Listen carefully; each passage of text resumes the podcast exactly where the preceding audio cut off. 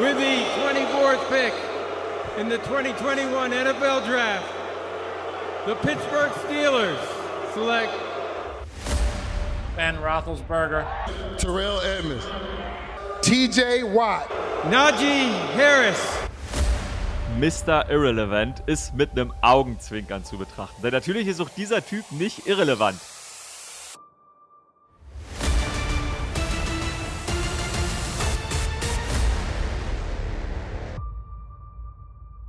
Hallo und herzlich willkommen zur zweiten Staffel von Männer aus Stahl,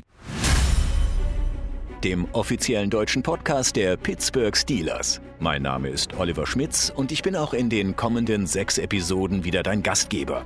Du hörst gerade Folge Nummer 7 oder anders gesagt die erste Episode der zweiten Staffel. Mit dabei Draft-Experte Matt Williamson von den Steelers und Run-NFL-Netman Icke. Wenn du ganz neu bist bei Männer aus Stahl, lege ich dir die erste Staffel ans Herz. In der vergangenen Saison habe ich von den größten Steelers-Legenden und unglaublichsten Momenten rund um dein Lieblingsteam erzählt. Wenn du Männer aus Stahl allerdings schon kennst, dann wünsche ich dir nun viel Spaß mit weiteren sechs Ausgaben, die ab jetzt im Zwei-Monats-Rhythmus bei allen gängigen Podcast-Anbietern erscheinen. Also steigen wir ein mit Season 2, Episode 1 zum wichtigsten Ereignis der NFL Offseason, dem NFL Draft. Ja, und der findet dieses Jahr vom 28. bis 30. April in Las Vegas statt. Aber was ist der Draft eigentlich und welche Rolle spielt er für die Pittsburgh Steelers?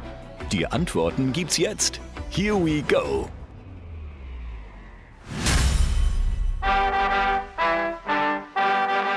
Wir schreiben den 27. April 2017 in Philadelphia.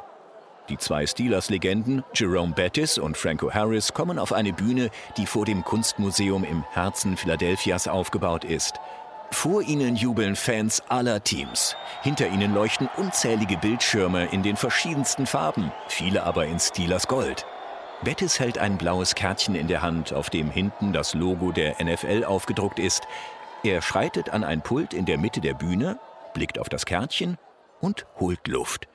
Dann sagt er folgende Worte. Now, with the 30th pick in the 2017 NFL Draft, the Pittsburgh Steelers select TJ Watt, linebacker, Wisconsin. Erinnerst du dich an diesen Moment? Falls nicht, ich helfe dir gerne auf die Sprünge. Wir befinden uns beim NFL Draft. Die erste Runde läuft, die Steelers sind an der Reihe und wählen TJ Watt aus, der heute, knapp fünf Jahre später, zum besten Verteidiger der NFL gewählt worden ist. Ein Glücksgriff oder das Produkt monatelanger Recherche?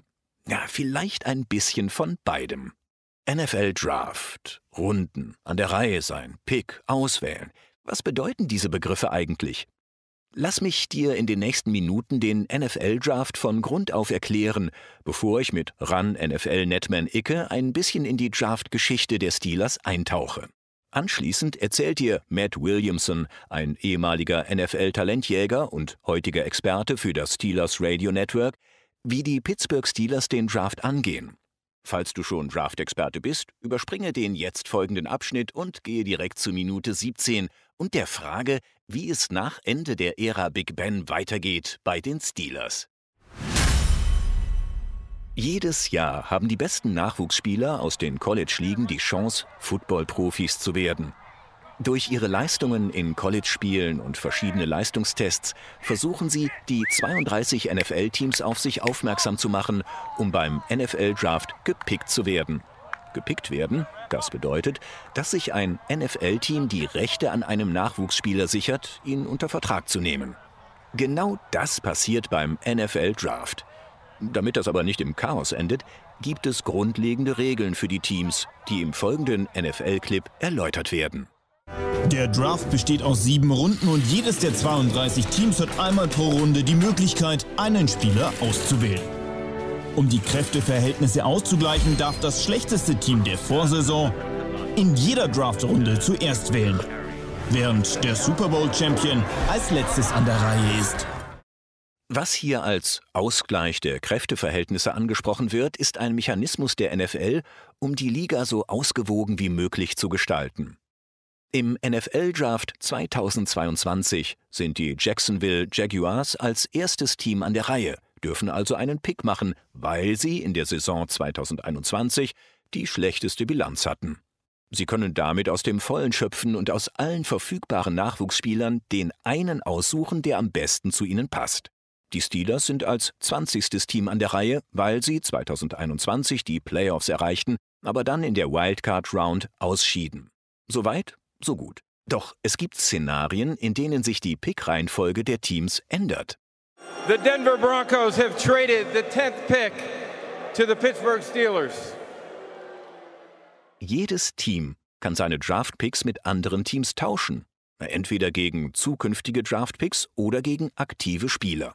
Die Steelers hatten sich 2019 so sehr in Linebacker Devin Bush verliebt, dass sie von ihrem ursprünglichen 20. Pick auf den 10. Pick nach oben klettern wollten, um Bush ja nicht an ein anderes Team zu verlieren. Naja, und um an den 10. Pick zu gelangen, gaben die Steelers deshalb ihren 20. und 52. Pick ab, sowie ihren Drittrunden-Pick im Draft des darauffolgenden Jahres. Sie vollzogen einen Draft Trade. Damit wäre die grundlegende Mechanik des NFL-Draft erklärt. Es kann jedoch nicht schaden, ein paar Fachbegriffe aus dem Draft-Wortschatz zu kennen. Hier kommen sechs der wichtigsten Begriffe, mit denen du am Draft-Wochenende vor deinen Freunden glänzen kannst. Ja, und wer könnte sie besser erklären als Icke höchstpersönlich? The uh, Pittsburgh Steelers are now on the clock. On the clock äh, kann man eins zu eins auf Deutsch übersetzen. Die Uhr tickt. Das Zeitfenster öffnet sich, um einen Spieler auszuwählen. In der ersten Runde der Draft ist die Zeit da noch am längsten, weil dieser Pick ist natürlich besonders wichtig für jede Franchise und deshalb hat jedes Team 10 Minuten Zeit, einen Spieler auszuwählen. In den späteren Runden geht das Ganze dann deutlich schneller. Am Ende sind sogar nur vier Minuten in der siebten Runde, die ein Team Zeit hat, den Spieler auszuwählen, aber in Runde 1 eben 10. Und die 10 Minuten entscheiden darüber, wie die Gelinge der Franchise in den nächsten Jahren sein werden. Denn in der ersten Runde will man auf jeden Fall einen Superstar finden. So, ladies and gentlemen, the pick is in. The Pick is in sind die Worte, die äh, meistens die Spannung beenden, zumindest für die Beteiligten, denn man gibt quasi als äh, General Manager eine Karte, wo man den Namen des Spielers draufgeschrieben hat, bei der NFL ab. Und dann bekommt Roger Godell, der sagt häufig in der ersten Runde die Picks an, was hat das Team ausgewählt, welchen Spieler möchten sie haben. Und ähm, ja, für die äh, Beteiligten ist die Spannung da am Ende. Für uns als Fernsehzuschauer aber meistens noch nicht.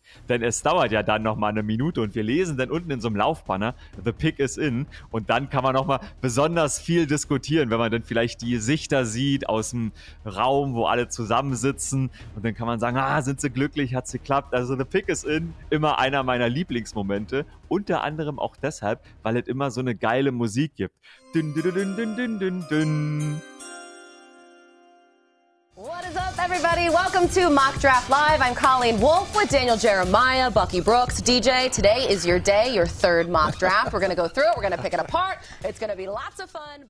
Ja, ein Mockdraft ist das, wo, glaube ich, alle Fans und selbst Leute, die sich nicht so viel damit beschäftigen, nicht drumherum kommen in den Tagen vor der Draft. Das bedeutet quasi, dass äh, Experten oder solche, die es werden wollen, sich mal in die General Manager reinversetzen und für die ganze erste Runde so eine Prediction machen und sagen, hey, Team A wird den Edge Rusher wählen, Team B wird den Passempfänger wählen. Team C wird dann den ersten Quarterback nehmen. Also Team C wäre in, in dem Fall an dritter Stelle. Und äh, das ist ein Mockdraft. Und meistens, muss man auch sagen, sind die Medien da schon immer sehr gewitzt, weil da wird auch vielleicht mal bewusst ein bisschen übertrieben, obwohl man weiß, ja, das wird natürlich nicht passieren. Aber ein bisschen, bisschen Trash-Talk, würde ich sagen, ist das. Und dann kann man auch darüber diskutieren. Und deshalb Mockdrafts, sie hören dazu und machen jede Menge Spaß. We have a uh, very special moment. To make the announcement of the Pittsburgh Steelers selection. We are honored to have with us an extraordinary man who continues to amaze us with his unyielding determination and his unwavering spirit. We are so proud of him, and he inspires us all. Please welcome, joined by his fiancee Michelle, Ryan Shazier. And with the 28th pick, in the 2018 NFL Draft, the Pittsburgh Steelers select Terrell Edmonds. Vielleicht kein Fachbegriff an sich, aber auch das ist der NFL-Draft. Ehemalige Spieler, Fans, Legenden geben die Draftpicks ihrer Teams auf der Bühne bekannt. Die Geschichte des Mannes aus dem eben gespielten Clip ist Icke ganz besonders in Erinnerung geblieben. Ja, das ist natürlich ein Typ, den äh, erkennt man vielleicht nicht sofort an der Stimme, aber es ist Ryan Shazier. Der hat nämlich 2018 für die Pittsburgh Steelers den Pick announcen können und das war ein richtig besonderer Moment. Ich hab's gesagt, eigentlich macht das Roger Goodell, dass der die Picks in der ersten Runde announced, aber eben für diesen besonderen Moment durfte es Ryan Shazier machen. Und äh, es war so bewegend im Jahr 2018, weil im Jahr davor, 2017, hatte Ryan Shazier leider eine schlimme Verletzung auf dem Footballfeld erlitten. Hat ähm, quasi bei einem Tackle sich so verletzt, dass er die Beine nicht bewegen konnte und dass er an der Wirbelsäule operiert werden musste. Man hatte Angst, dass er vielleicht nie wieder laufen könnte. Und deshalb war das ein Jahr später so ein besonderer Moment, nicht nur für die Steelers-Fans, sondern für alle NFL-Fans, denn er lief mit seiner Frau gemeinsam auf die Bühne und man hat gesehen, wow, dieser Typ, dieser Kämpfer hat es geschafft, wieder auf die Beine zu kommen. Buchstäblich in dem Fall. Und dann hat er den Pick der Pittsburgh Steelers announced und deshalb war das echt äh, ein Moment, den man auf jeden Fall nicht vergisst als Steelers-Fan. Und wenn man ihn werden möchte, guckt mal auf YouTube danach. Das ist echt äh, ein toller, toller Moment. And now what you've all been waiting for, the announcement of Mr. Irrelevant 46. All right? Okay, ready, Jetto, with the final pick of the National Football League 2021 draft, the 259th pick by the Tampa Bay Buccaneers. They select Grant Stewart, a linebacker from Houston. Grant, congratulations on being Mr. Irrelevant. Oh, yeah, he'll be good to celebrate. Mr. Irrelevant ist mit einem Augenzwinkern zu betrachten. Denn natürlich ist auch dieser Typ nicht irrelevant, aber er beendet die Draft. Dieses Jahr sind es sieben Runden und Mr. Irrelevant ist also der letzte Spieler, der gezogen wird. Der bekommt dann ein Trikot mit der Nummer, welcher Pick er war und da steht Mr. Irrelevant mit einem Zwinkern drüber. Vor vielen, vielen Jahren, 1976 nämlich, hatten die Pittsburgh Steelers tatsächlich den ersten Mr. Irrelevant ever gekürt. Damals war die Draft noch 17 Runden und nicht nur 7. Heißt also, ihr müsst euch mal vorstellen, das war wirklich eine lange Veranstaltung. Jedes Team hat 17 Spieler ausgewählt. Richtig krass. Ja, und äh, mit dem Typen weiß man quasi, die Draft ist zu Ende. Auf dem Feld sehen wir ihn häufiger nicht. Denn natürlich, ihr wisstet, am Ende werden die schwächeren Spieler gezogen und deshalb ist der Mann eigentlich ziemlich unterm Radar geflogen. Who was the biggest reach of the NFL draft? So we're going to go through the three biggest steals in draft history. Stil und Reach, Leute. Englische Begriffe, aber eigentlich sehr, sehr einfach zu verstehen. Der Reach, fangen wir doch mal damit an, ist äh, ein Move, wo jemand die Hand vielleicht ein bisschen zu weit ausstreckt. So müsst ihr euch das im Kopf vorstellen. Ein Team versucht jemanden zu draften oder draftet jemanden an einer Position, die er vielleicht gar nicht wert gewesen ist. Ein Stil will man am Ende natürlich haben in der Draft. Heißt also, man bekommt einen Spieler, der richtig, richtig gut abliefert und den hat man an der Stelle bekommen, wo man ihn vielleicht nicht mehr vermutet hat. Natürlich, das Paradebeispiel ist und bleibt Tom Brady. 199. Pick in der Draft, am Ende sieben Super Bowl-Siege. Ich glaube, das ist der Inbegriff eines Stils. Aber auch für die Pittsburgh Steelers gab es einen Stil, der 18 Jahre die Franchise verändert hat. Im Jahr 2004 hat man Big Ben an Position 11 draften können. Und das, obwohl in der Draft einiges passiert ist davor und die Experten Big Ben schon deutlich früher haben vom Bord gehen sehen. Und deshalb für die Pittsburgh Steelers der Stil in den letzten 20 Jahren natürlich unser Quarterback Big Ben Rufflesberger. Und über diese Geschichte wollen wir noch einen Augenblick sprechen. Der NFL-Draft 2004 drehte sich primär um drei große Quarterback-Talente. Icke hat die Hintergründe dazu. Also, ich hab's ja schon gesagt, diese Draft 2004 veränderte die Steelers-Franchise für zwei Dekaden und Big Ben war da vielleicht nicht mehr zu vermuten, denn es gab drei Quarterbacks in dieser Draft, die heiß begehrt waren. Eli Manning, Philip Rivers, Big Ben Rufflesberger. Zwei von den dreien haben am Ende Titel geholt. Philip Rivers hat zwar keinen bekommen, aber war ebenfalls ein richtig guter Quarterback über die gesamte Karriere. So, und jetzt war folgendes Ding. Eli Manning hat vor der Draft gesagt, er möchte nicht bei den San Diego Chargers spielen. Die hatten aber den ersten Pick der Draft und wollten unbedingt den besten Quarterback haben, ihrer Meinung nach Eli Manning. Und sie haben ihn tatsächlich ausgewählt. Und damit begann dieses Chaos an dem Abend, weil Eli Manning hat sich zwar nicht geweigert, aber hat sich richtig unwohl gefühlt, dass er sich die Cap von den Chargers aufsetzen musste. Man hat gewusst, okay, vielleicht tritt er ja nicht an bei denen. Und die New York Giants wollten Eli Manning unbedingt haben, haben in diesem Jahr an Position 4 gepickt und haben dann einfach Philip Rivers genommen. Und jetzt kommt das Verrückte. Nachdem Philip Rivers ausgewählt wurde, haben Giants und Chargers ihre beiden Picks getauscht, beziehungsweise das Recht für den Spieler, den sie da hatten. Also Eli Manning hat in New York bei den Giants gespielt, da wo er hin wollte, und die Chargers hatten mit Philip Rivers einen Quarterback, von dem sie sich auch einiges versprochen haben. So, und deshalb war Big Ben vielleicht sogar früher gehandelt. Dieser Zwist zwischen den beiden Teams, der war klar und Eli Mannings starke Position hatte den ein oder anderen Experten dazu verleitet zu sagen, ja gut, ein Spieler, der sich so verhält, den will vielleicht am Anfang gar keiner haben und deshalb wird Big Ben früher vom Bord gehen. Ist aber nicht so gekommen. Big Ben war an Position 11 noch da, sah auch ehrlich gesagt ein bisschen bedient aus. Am Ende des Dramas war Eli Manning bei den New York Giants und Philip Rivers bei den San Diego Chargers.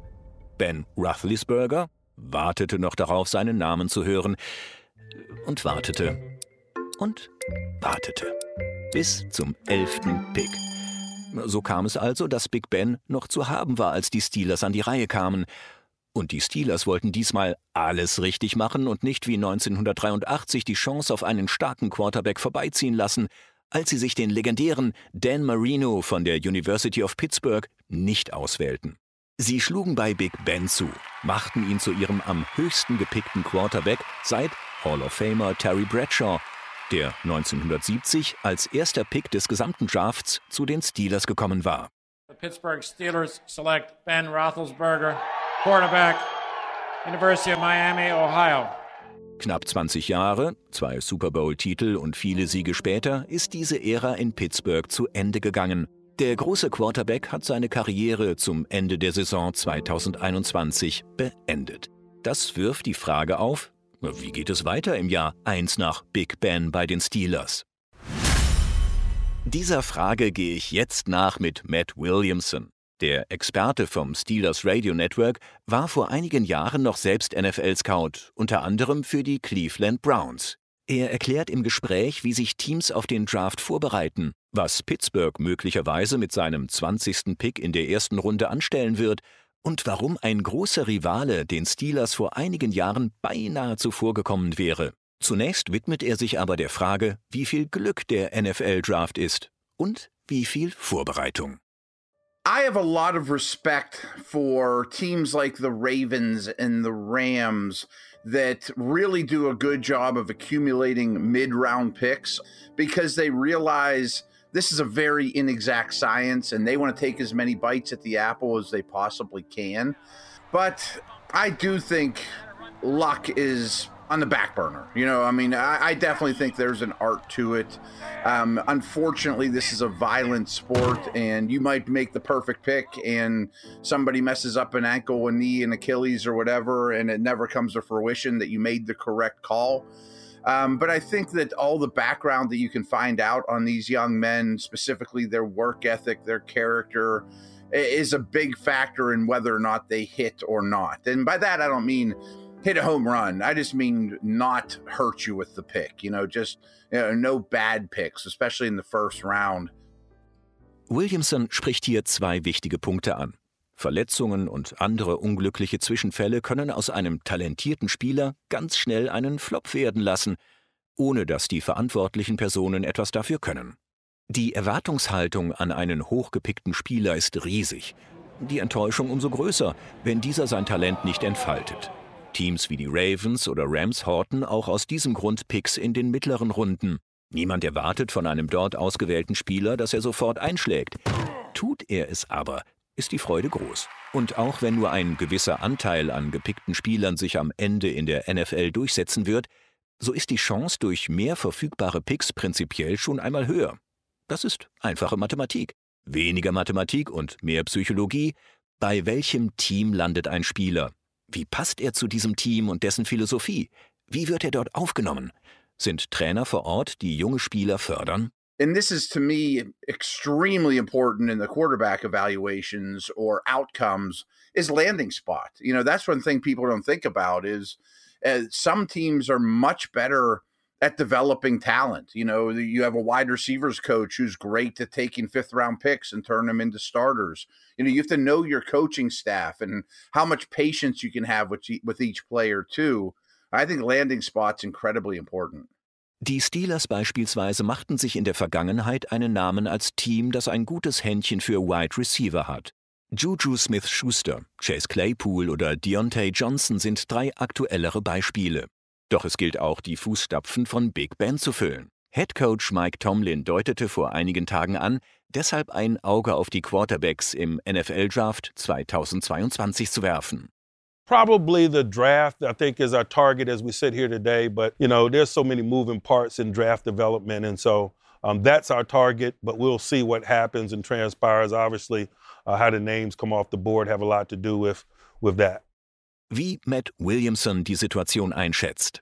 I wish I had a stronger take on it for the Steelers because I think signing Mitchell Trubisky is really intriguing because he's as talented as pretty much any quarterback in this draft he's has some experience. You actually have some NFL tape to go off of, good or bad, you know, and, and he's kind of taken a step back that I think there's an argument to be made that you can live with what you have unless the value on draft day is just too great. I think a quarterback could be in play, but I also wouldn't be shocked at all if the 20th pick in the draft of the Steelers is one of these wide receivers just to kind of make a uh, whoever the quarterback is, but namely Trubisky or even next year's guy, if you could give him three high quality receivers and Deontay Johnson, Claypool, and a first round pick, I just think it makes that transition much easier for the new quarterback. Wie sich Mike Tomlin und General Manager Kevin Colbert am Ende entscheiden, wir werden es wohl erst in der Draftnacht erfahren. Bis dahin bleibt uns nur, näher auf die Herangehensweise von Teams an den NFL-Draft einzugehen. Williamson kennt diese Situation gut. You're not going to hear a lot of news because this is the time when all the different area scouts, the position coaches, the coordinators, the you know Kevin Colbert and the people in charge as well as coach Tomlin, they start to really hunker down in what they call the war room.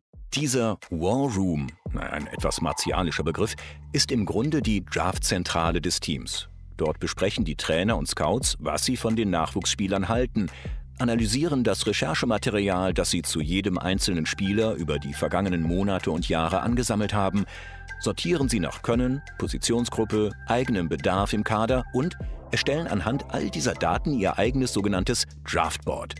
Ganz oben die besten verfügbaren Spieler, ganz unten, was wohl, die schlechtesten. There's around 300 guys I think that are drafted every year. Right? I should know that off the top of my head, and I don't. But most teams, their draft board probably has well under 200 players. You know that the top 50, the top 100, everybody knows they're going to get drafted. But after that, you start to get very specific, and your board doesn't have 300 names on it. You know that once you start getting to the fifth, sixth round everyone's kind of going a different direction. These are lesser known players. Unterm Strich schauen sich die Teams vor dem Draft weit über 300 Spieler an. Sie bereiten sich bestmöglich auf die verschiedensten Szenarien vor. Was, wenn unsere Lieblingsspieler nicht mehr verfügbar sind? Was, wenn das Team direkt vor uns im Draft den Spieler wegschnappt, den wir als nächstes picken wollten? Happens all the time. I mean, especially early on, you know. So you really have to have a plan B. um, it, it, you know when your pick is, so it should never shock you. I mean, you always have to think of it in a worst case scenario. If you're five picks away, if your four favorite guys go, you better have a good, you know, a good feel for that fifth player and can't be panicking when you're on the clock. Beim NFL-Draft gilt, gute Vorbereitung, Gedankenschnelligkeit und Spontanität sind extrem wichtig. Ein guter Plan hilft, doch am Ende kommt es sowieso immer anders. Am Ende müssen Entscheidungen unter Zeitdruck getroffen werden. Das lässt sich üben mit Mock-Drafts. Nicht nur die Presse prognostiziert, wohin welche Spieler gedraftet werden, auch die Teams tun das auf Basis der Informationen, die sie aus eigenen Recherchen und Medien haben. Most teams, and maybe even all of them, will do a couple mock drafts based off of the ESPN.com guys, the NFL.com guys, because those guys are, are, know a lot and have a very good feel for what teams want to accomplish. So inside their buildings leading up to the draft, these teams, and I know the Steelers do it, will run a couple mock drafts saying, Boy, I didn't think the Saints would take that guy or the Eagles took that guy, but it makes sense and that's somebody we want. Vorausschauend agieren, nicht in Panik verfallen und sich in die anderen 31 Teams hineinversetzen, ist das eine. Selbst auf Basis einer enormen Fülle an Informationen zur Entscheidung für einen Spieler kommen, das andere. Und wer trifft am Ende diese Entscheidung? Every team's different. You know, like for example, I understand the Patriots aren't real concerned with the area scouts' opinions. Like those guys gather all the data, present it to Coach Belichick. He makes a decision. You know, he doesn't care what your thoughts are necessarily, and it's worked very well for them. Other teams, and I think the Steelers are more this way, it's more of a group conversation. I want to hear four different opinions on this player, and I'm going to take them all into account and hold those people accountable for their evaluations and then make the decision. Der ist bei den Steelers eine Gemeinschaftsproduktion. Ein Erfolgsrezept, wenn man auf die zahlreichen Hall of Famer blickt, die das schwarz-goldene Trikot übergestreift haben. Daran hat insbesondere die Besitzerfamilie Rooney in Pittsburgh einen großen Anteil. Sie haben eine Kultur etabliert, die als Blaupause für die Spielersuche angewandt werden kann. When you have a culture like the Steelers do, I mean, and this goes back to Joe Green, you know, where you, you keep your leaders. Now it's Cam Hayward, you know, Marquise Pouncey, Ben Roethlisberger. Those guys moved on recently, but you always have a standard. They use that word, the standard, a lot. That this is what it's expected to be a Steeler. And if the people making the draft picks understand that, and they do very well here, that, you know, I don't think this player or this person would fit the environment we have now and the environment we want, even though he's the most talented wide receiver on the board. So some teams take a lot of shortcuts because they need a quick fix, even though that player is not 100% bought in. Der Standard ist in Pittsburgh der Standard. The Standard is the Standard, wie es so schön heißt. Talent ist schön und gut, aber am Ende muss ein Spieler auch zum Team passen. Dass Teams auf Basis ihrer eigenen Strategie sportlich gute und schlechte Entscheidungen treffen, gehört zum Draft wie Stahl zu den Steelers. Matt Williamson, als jemand mit Verbindungen nach Cleveland und Pittsburgh, hat eine ganz besondere Draftgeschichte parat, die zeigt, wie nah Glück und Pech beieinander liegen. The Browns took Kellen Winslow Jr. the year that Ben came out, but being a Pittsburgh guy, I went back and re- read all the reports from the year before I got there, and the Browns had Roethlisberger ahead of Philip Rivers, ahead of Eli Manning. So if they would have taken a quarterback in that draft, it would have been Ben. and that's they made the wrong choice. Die Browns stuften Big Ben damals als besten Quarterback des Jahrgangs ein, wählten ihn aber nicht aus, sondern stattdessen an sechster Stelle 2004 einen Tight End. Big Ben fiel an elfter Stelle den Steelers in den Schoß. Für Steelers-Fans eine absolute Genugtuung, es in Sachen Quarterback so viel besser gemacht zu haben als der große Rivale aus Cleveland. Ja, und das war sie schon, die erste Folge der neuen Staffel Männer aus Stahl. Ich hoffe, dir hat dieser Blick hinter die Kulissen des NFL-Draft genauso viel Spaß gemacht wie mir. Jetzt bist du bestens gerüstet für die große Talentauswahl, die in den kommenden Tagen vom 28. bis 30. April in Las Vegas stattfindet. Dabei wünsche ich dir viel Vergnügen und den Steelers ein gutes Händchen bei der Auswahl. Weitere Infos zum Draft und dessen Live-Übertragung in Deutschland findest du in den Show Notes. Ach ja, eine letzte Sache noch. Falls du das noch nicht getan hast, abonniere diesen Podcast beim Anbieter deines Vertrauens, um die nächste Episode nicht zu verpassen. Vielen Dank. Wir hören uns in zwei Monaten wieder.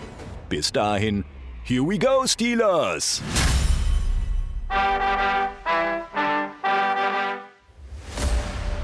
Männer aus Stahl ist eine Produktion der Pittsburgh Steelers. Wir bedanken uns bei unseren Gästen Christoph Icke-Domisch und Matt Williamson. Sprecher Oliver Schmitz. Konzeption und Content-Kreation Sweep. Produktion Maniac Studios.